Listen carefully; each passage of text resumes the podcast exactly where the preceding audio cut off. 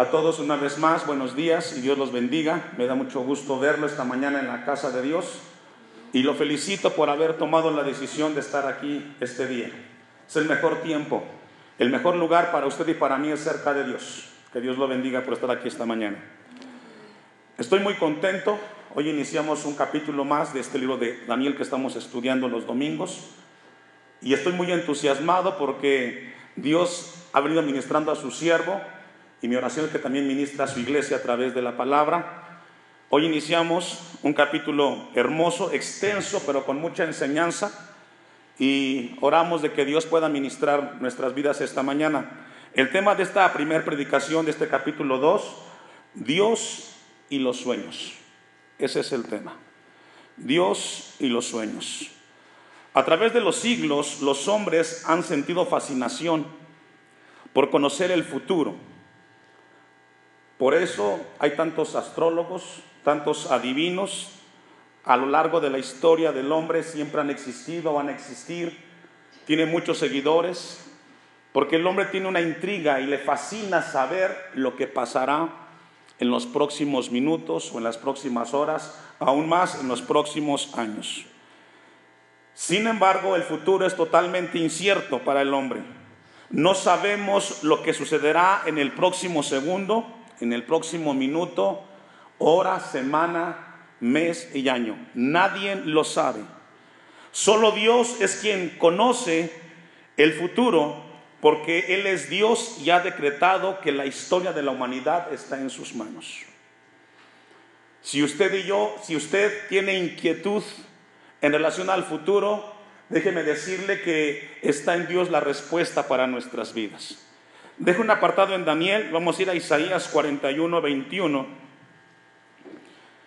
para tener un poco de introducción. Libro del profeta Isaías, capítulo 41, 21. Cuando Isaías escribe esta porción, Israel vivía en idolatría, y en esa idolatría hay un momento que Dios confronta a la nación de Israel y a los pueblos paganos y los confronta en relación al tema del futuro. Este es el contexto del capítulo 41 que vamos a leer. Alegad por vuestra causa, dice Jehová. Isaías 41, 21. Alegad por vuestra causa, dice Jehová. Presentad vuestras pruebas, dice el rey de Jacob. Traigan, anúncienos lo que ha de venir Díganos lo que ha pasado desde el principio y pondremos nuestro corazón en ello. Sepamos también su postrimería y hacernos entender lo que ha de venir. Aquí lo que estamos viendo es de que Dios, el Dios de Jacob, el Dios creador, está confrontando a los dioses paganos. ¿Quieren saber del futuro? Hablen. Es lo que Dios está diciendo. Ustedes que se creen que conocen el futuro, hablen del futuro. Porque yo les voy a hablar del futuro, es lo que dice Dios. Versículo 23, dadnos nuevas de lo que ha de, de, lo que ha de ser después, para que sepamos que vosotros sois dioses. Obviamente ellos nunca pudieron contestar eso, porque nadie tiene conocimiento del futuro más que Dios, nuestro Dios. Y eso debe de producir esperanza para usted y para mí. Si a usted le intriga o tiene una pregunta en cuanto al futuro, tenga la seguridad que su vida está segura en las manos de Dios. No importa cuál sea el suceso que tengamos. No hay ningún Dios en esta tierra, no hay ningún ser humano que sepa el futuro y tenga control de él como nuestro Dios. Y dice el texto, a lo menos haced bien o mal, para que tengamos que contar y juntamente nos maravillemos.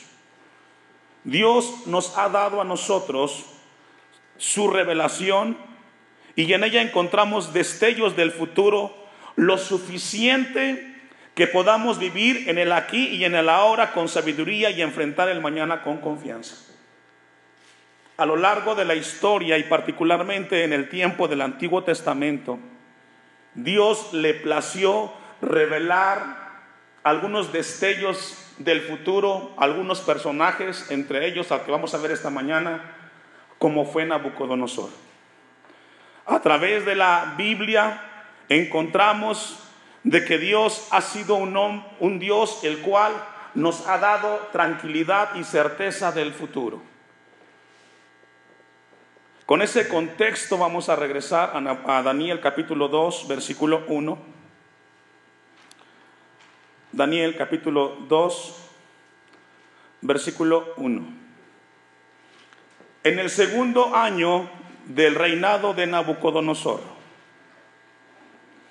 Nabucodonosor subió al trono de Babilonia después de la muerte de su padre en el año 605 antes de Jesucristo. En ese mismo año sitió Jerusalén, llevándose consigo un grupo de cautivos, entre los cuales estaban Daniel y sus tres amigos. Estos jóvenes entraron en un programa de entrenamiento de tres años. Al final, ellos serían constituidos entre el grupo selecto de sabios. Cuando Daniel llegó a, Babilonia, él tenía alrededor de 14 a 16 años, era un joven. Y si hoy los jóvenes tienen dudas de que pueden servir a Dios, Daniel es un ejemplo de ello. Un adolescente de 14 años que fue sacado de su tierra, de su familia y fue llevado a una ciudad distinta. Y en esos tres años trabajaron en su mente haciéndole un lavado de cerebro. Sin embargo, Daniel y sus amigos fueron jóvenes que decidieron servir a Dios sin importar el lugar y la distancia. Y se mantuvieron firmes el tiempo que estuvieron allí. En ese tiempo, Nabucodonosor se encargó de tener un imperio sólido.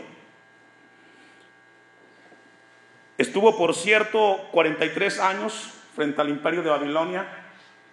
Pero en ese tercer año, o segundo año que menciona el capítulo Dos, Nabucodonosor ya había creado esos famosos jardines colgantes que son tan considerados como maravillas del mundo.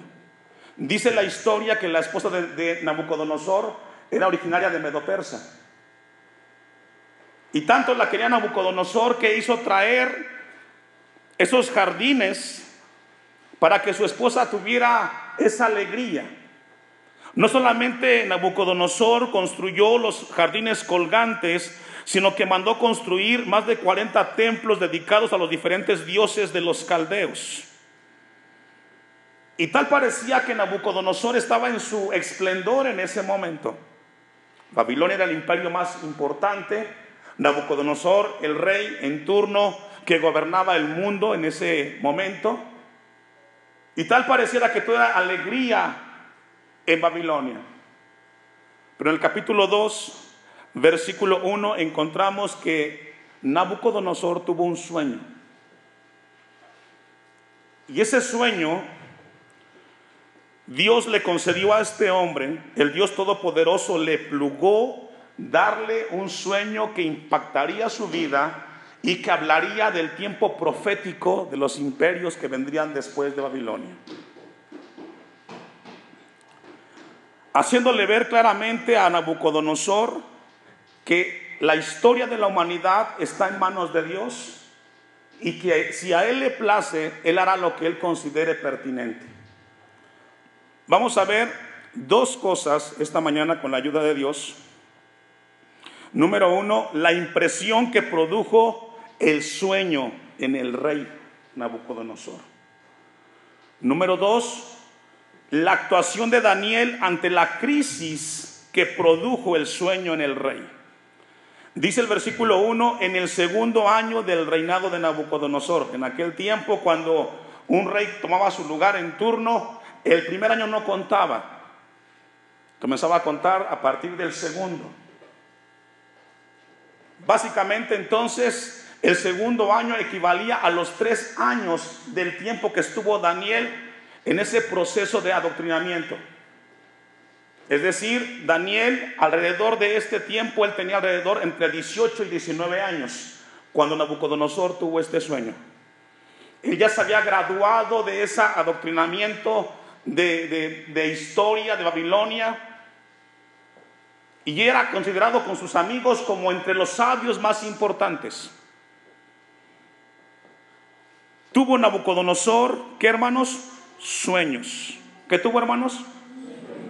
Esto significa que Nabucodonosor tuvo un sueño de manera repetitiva. No solamente fue algo fortuito. Él tuvo un sueño que probablemente se fue repitiendo día tras día y probablemente se repitió muchas veces en algunas noches. Y eso trajo a su vida grande inquietud. Dice la palabra de Dios que él tuvo sueños y se perturbó su espíritu. Encontramos entonces que lo que soñó Nabucodonosor en ese momento perturbó literalmente, golpeó el corazón del monarca y le quitó la intranquilidad. Perdón, la tranquilidad que él tenía. Lo llenó de angustia, de, de ansiedad y no pudo conciliar más el sueño. Este sueño que tuvo Nabucodonosor lo dejó perplejo, que fue lo que conmocionó al imperio de Babilonia, lo volteó de cabeza. Y dice el versículo 2, hizo llamar el rey a magos, astrólogos, encantadores y caldeos. Lo que Nabucodonosor tuvo en ese momento fue algo tan importante, pero que él no se acordaba. El imperio fue sacudido por lo que le estaba pasando en ese momento a Nabucodonosor. Y dice que mandó traer a la gente más importante los astrólogos, los encantadores, dice el texto 2, los magos. Él quería saber la explicación de lo que le había sucedido. Dice el versículo 3, y el rey les dijo, he tenido un sueño y mi espíritu se ha turbado por saber el sueño. Ahora, esto era complejo. No solamente Nabucodonosor deseaba la interpretación, él también quería saber qué fue lo que soñó. Y esto era doblemente difícil. Ahora recordemos que en aquel tiempo quien estaba al frente del imperio era un hombre autoritario. Y lo que, ese, y lo, que él decía tenía que hacerse. Entonces hablaron los caldeos al rey en lengua aramea. Un dato. A partir de este versículo hasta, hasta el capítulo 4, este, este libro de Daniel se escribió en arameo. Y luego continuó otra vez en hebreo. Para siempre vive. Di el sueño a tus siervos y te mostraremos la interpretación, dice el texto 4. Respondiendo el rey y dijo a los caldeos, el asunto lo olvidé. Si no me mostráis el sueño y su interpretación, su interpretación, ¿me ayuda a leer, hermanos? Hasta ahí. Y esto no es metáfora, esto era literal. Esto no era una analogía, esto era literal. Nabucodonosor mandaría a estos magos, astrólogos, sabios, los traería ante su corte y serían desmembrados literalmente. No era cosa fácil lo que estaban viviendo en ese momento Babilonia y su gente frente al acontecimiento en la vida de Nabucodonosor. Seréis hechos pedazos es posible que en este momento del, versículo 5, Nabucodonosor tuviera cierta desconfianza de la habilidad de estos hombres en cuanto a interpretar los sueños. Ahora, dice el versículo 6, bueno, concluye el 5, y vuestras casas serán convertidas en muladares. Y si me mostraréis el sueño y su interpretación, recibiréis mis dones y favores y gran honra. Decidme pues el sueño y su interpretación. Tenían frente a ellos estos sabios astrólogos que si podían revelar el sueño y, obviamente decir el sueño, ellos recibirían favores del rey. Pero en ese momento encontramos de que Nabucodonosor los estaba confrontando. Era muy difícil para ellos hacer esto. Versículo 7. Respondieron por segunda vez y dijeron, diga el rey el sueño a sus siervos y le mostraremos la interpretación. Esto es difícil el momento que están viviendo estos magos, porque insisten en que Nabucodonosor les diga el sueño para poderlo interpretar. Y es aquí donde Dios comienza a orquestar esta historia en la vida de Daniel para que Daniel llegara a ser el hombre que fue. Las crisis más grandes que puedas vivir como ser humano son orquestadas por Dios para que puedas llegar y acercarte a Él. Si este momento no hubiera existido en la vida de Daniel, Daniel nunca hubiera sido lo que fue. Todos enfrentamos problemas y seguramente esta mañana en este lugar, tú llegaste a este lugar y tienes un problema o tienes una crisis y no sabes qué hacer con ella. Dice Romanos 8:28 que los que aman a Dios, todas las cosas ayudan para bien. ¿Cuántas cosas? Todas, aún tus problemas. El asunto es que hay que estar en sintonía, como lo estuvo Daniel en su tiempo. Dice el versículo 8, y el rey respondió y dijo, yo conozco ciertamente que vosotros ponéis dilaciones porque veis que el asunto se me ha ido. Obviamente comenzó a desconfiar Nabucodonosor, no eran tan sabios como lo decían ser, no conocían el futuro y no estaban ellos la capacidad de revelarlo mucho menos. Y comparto con la iglesia, no es correcto que un cristiano consulte a los astrólogos ni a los magos. Si usted quiere saber del futuro, abra su Biblia y busque a Dios. 9. Si no me mostráis el sueño, una sola sentencia hay para vosotros. Ciertamente prepararéis respuesta mentirosa y perversa que decir delante de mí, entre tanto que pasa el tiempo, decidme pues el sueño, para que yo sepa que me podéis dar, y yo sepa que me, podáis, me podéis dar su interpretación. Encontramos que entonces comenzó esto a crecer, la crisis era más intensa en el reino, Nabucodonosor estaba muy inquieto, y dice el versículo 10, los caldeos respondieron delante del rey y dijeron, no hay hombre sobre la tierra que pueda declarar el asunto del rey. Esto es muy importante, hermanos. No hay un ser humano en esta tierra, hombre o mujer, que tenga la capacidad de poder conocer el futuro. Todo lo que usted ve en televisión, en la radio y en internet son gente que se aprovecha de otra gente. Pero a la gente le gusta eso. Y ahí están metidos. Ese tipo de personas cada vez prolifera más sus negocios por la ignorancia de mucha gente que se rehúsa a buscar a Dios. No hay nadie sobre la tierra, dice el texto, que pueda declarar el asunto del rey. Además de esto, ningún rey, príncipe ni señor preguntó cosa semejante a ningún mago, ni astrólogo, ni caldeo. Porque el asunto que el rey demanda es que, hermanos, difícil. Esto era difícil en el tiempo que estaba viviendo Daniel. Y seguramente hay cosas en la vida del cristiano que son difíciles que te estremecen, que te sacuden.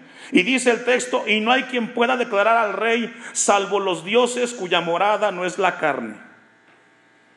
Y en este momento, en este versículo, se declaran los sabios, astrólogos y magos incompetentes frente a la crisis del reino. Se dieron por vencidos. No había nada que hacer. 12. Por esto el rey con ira y con gran enojo mandó que matasen a todos los sabios de Babilonia. Desmembrados serían todos. Y se publicó, dice el 13, el edicto de que los sabios fueran llevados a la muerte. Y aquí entra Daniel. En la crisis más importante del reino, un joven de 19, escasos 19 años, comienza a tomar un lugar de importancia, no solamente en este reino, porque él fue el segundo, tanto en este reino como en el Darío. Y esto nos habla, jóvenes, si tú eres joven, es posible en tus años de juventud ser un testimonio viviente como Daniel lo fue en su tiempo.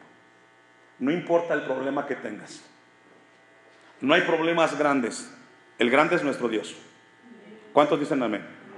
A veces los jóvenes llegan a pensar y se quieren derretir como mantequillas, que tengo un problema, que tengo otro problema. No, no, no, no, no.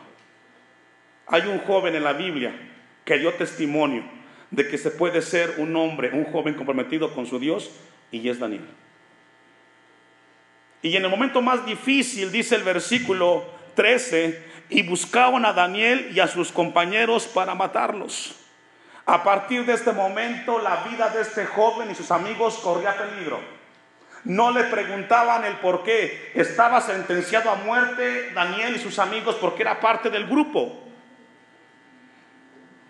No perdamos de vista, hermanos, que la mano de Dios se estaba moviendo en ese momento para que su nombre fuera glorificado. Esta crisis Dios la permitió porque era la única manera que Daniel llegara a ocupar el lugar que ocupó.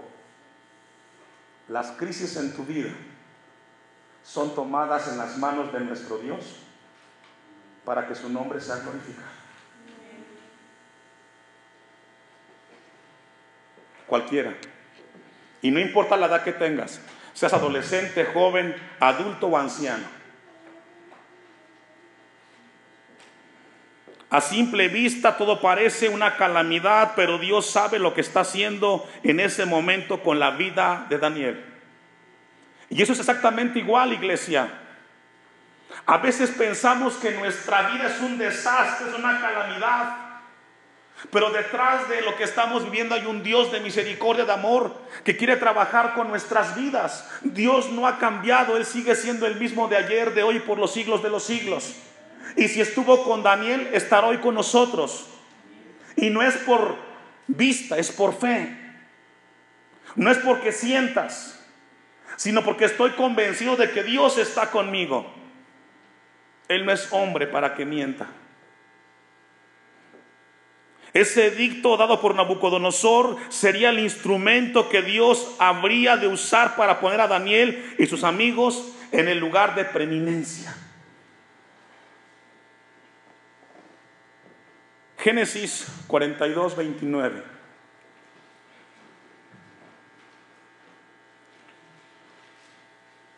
En el tiempo de Jacob,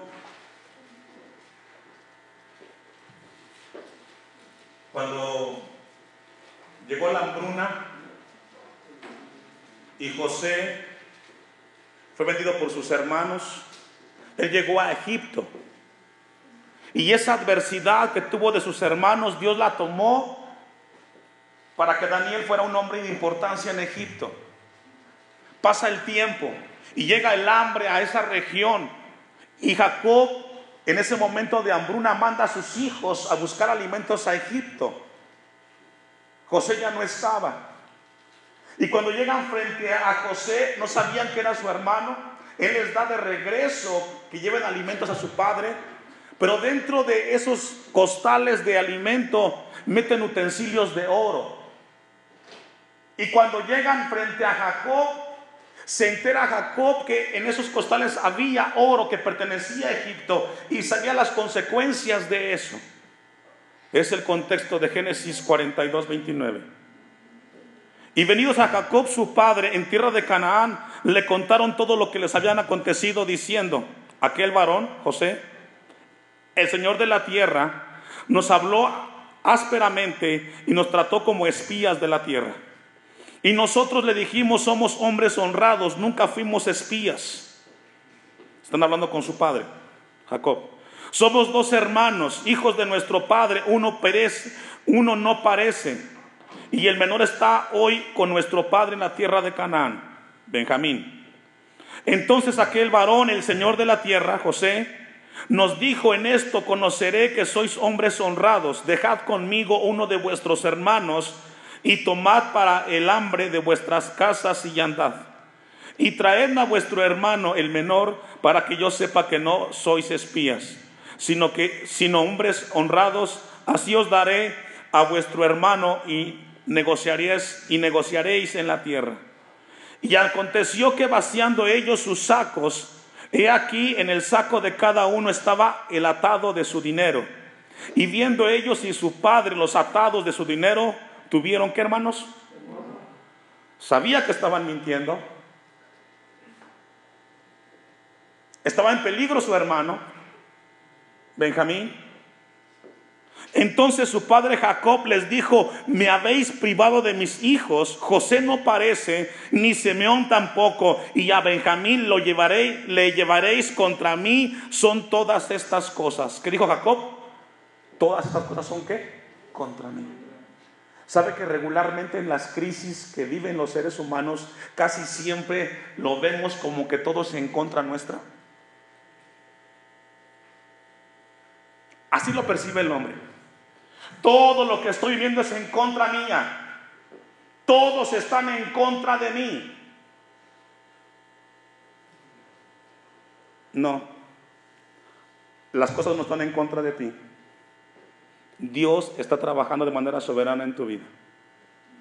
Y lo que tú ves que está mal o que está en contra es para que te des cuenta que quien tiene control de tu vida es Dios. Y búscalo a Él. No busques al hombre. Dice Jacob, todas las cosas son contra mí. El edicto de Nabucodonosor fue enviado, pero Dios estaba en control de todo ello. La iglesia de Dios puede confiar en Dios. Él sabe lo que está pasando con nuestras vidas. Iglesia cristiana Hashem, puedes confiar en Dios. Si tú eres su hijo, puedes confiar en tu Padre Celestial. Él sabe lo que está haciendo con tu vida y con la mía.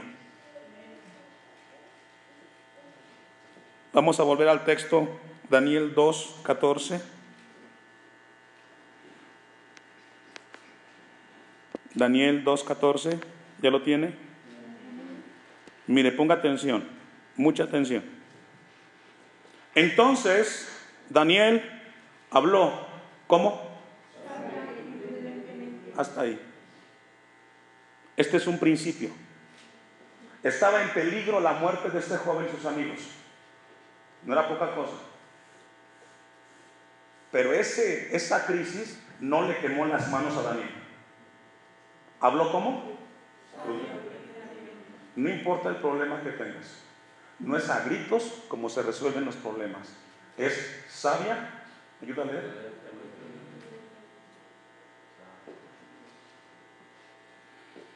No pierda de vista, iglesia. Es un joven de 19 años. Y este joven hoy nos da un ejemplo de parte de Dios. Porque a veces los adultos grandes y aún con canas y viejos no estamos así. Nos dicen y contestamos, tengo mis derechos. Quizás el caso es diferente, el tuyo al de Daniel, pero el principio sigue siendo el mismo. Si tienes un problema con tu esposa, con tus hijos, con tu vecino, con tu suegra, con tu suegro, con quien sea, tu reacción debe de ser sabia y prudentemente. Aunque nadie dijo amén, es amén. Si usted es un hijo de Dios, si usted es una hija de Dios, su deber es responder de esa manera. Le estaban poniendo la guillotina a Daniel en el cuello, hermanos. Jóvenes que son muy impulsivos. Hoy Dios les deja un gran reto. No importa cuál sea el momento, si tu mamá te regañó, si tu tío o si el pastor te regañó, tu manera de contestar es cómo? Porque si tu padre, si tu mamá, tu abuelo o alguien adulto o el pastor que ora por ti te dice algo es por tu bien. Amén. Y su manera debe de ser sabia y prudentemente.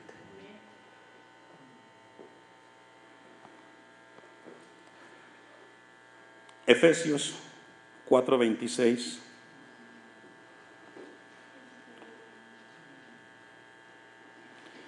El mismo patrón de comportamiento que había usado Daniel tres años antes, porque recordemos que tres años antes, Daniel cuando fue llevado a la corte del rey, él tomó la decisión de no contaminarse con la comida del rey, ¿se acuerda? Y del vino. Bueno, él esa misma actitud la tomó tres años después. ¿Qué significa? Que Daniel era un hombre que tenía certeza de lo que estaba haciendo. Daniel llevó su causa a la autoridad correspondiente y lo hizo con sabiduría y prudencia. En todo momento se comportó en una forma gentil y respetuosa a pesar de que su vida estaba en peligro. Este texto de Efesios 4:26 es un texto que tenemos que aprendernos como cristianos. Vamos a leerlo todos juntos. ¿Me ayuda? Airaos.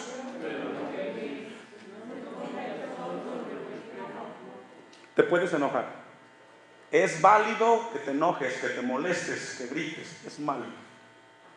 Pero no te dan derecho de agredir a otro. Te puedes enojar y puedes decir, estoy molesto porque me pasó esto. Pero no te dan derecho de gritar y ofender a tu esposa, a tu esposo, a tus hijos, a tus hermanos en Cristo. Es que a veces nos enojamos. Y yo sé, somos carne, nos encendemos. Pero por eso Cristo nos dio dominio propio. No se ponga el sol sobre vuestro enojo. No permitas que el tiempo arregle los problemas. ¿Quién tiene que arreglarlos? Diga usted yo. Usted tiene que arreglarlos. Si ofendió, pida perdón. Y si usted le piden perdón, perdone. Regresamos a Daniel 2, 15. Concluimos el 14. Daniel habló sabia y prudentemente. Déjenme cerrar ese punto, hermanos. Me encontré un comentario en cuanto a esto que hizo Daniel y dijo un comentarista que cuando Daniel hizo eso, lo hizo con respeto y gentileza y de esa manera ganarse el favor de aquel que lo iba a matar. Dice el versículo 14, y prudentemente Arioc, capitán de la guardia del rey. Arioc iba a ser la persona que iba a ejecutar a Daniel. Así de fácil. Arioc era el verdugo de Daniel.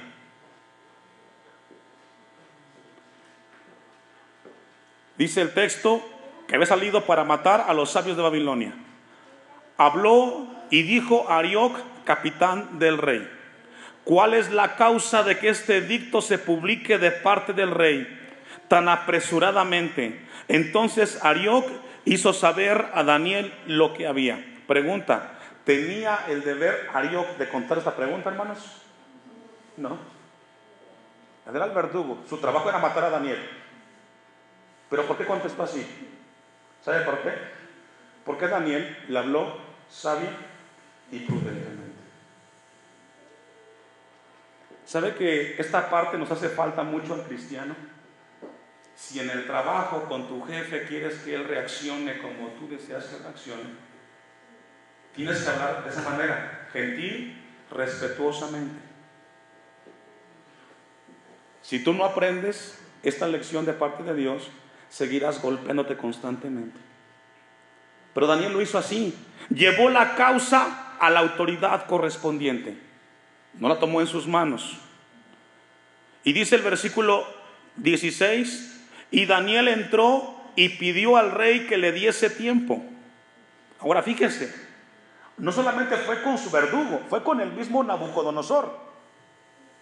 ¿Qué tan prudente fue Daniel? Qué tan sabio fue ese momento. Que el mismo rey, dice el versículo 16, y que él mostraría la interpretación al rey.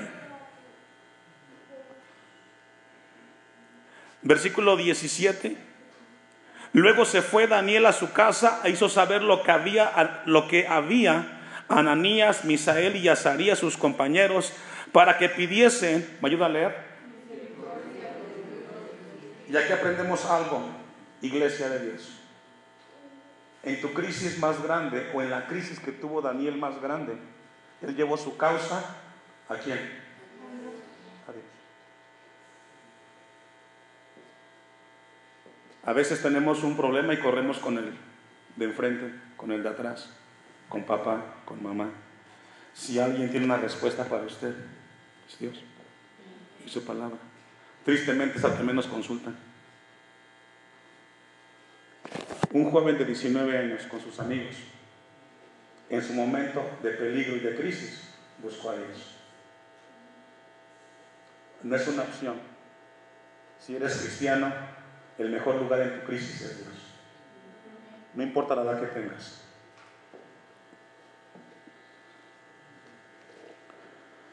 Para que pidiese misericordias del Dios del cielo sobre este misterio a fin de que Daniel y sus compañeros no pereciesen con los otros sabios de Babilonia. Entonces, no fue antes, entonces el secreto fue revelado a quién? Hermanos, esto es hermoso. Vamos a ir concluyendo porque nos alcanza el tiempo. Si quieres saber la segunda parte, lo del sueño, vengas al culto el domingo.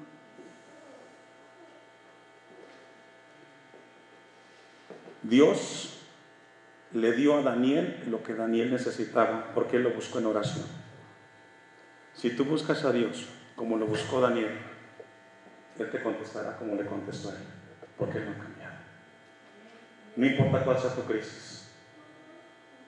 Y jóvenes, san testimonio de Dios donde se encuentren. Si Daniel lo pudo, ustedes también. Pónganse de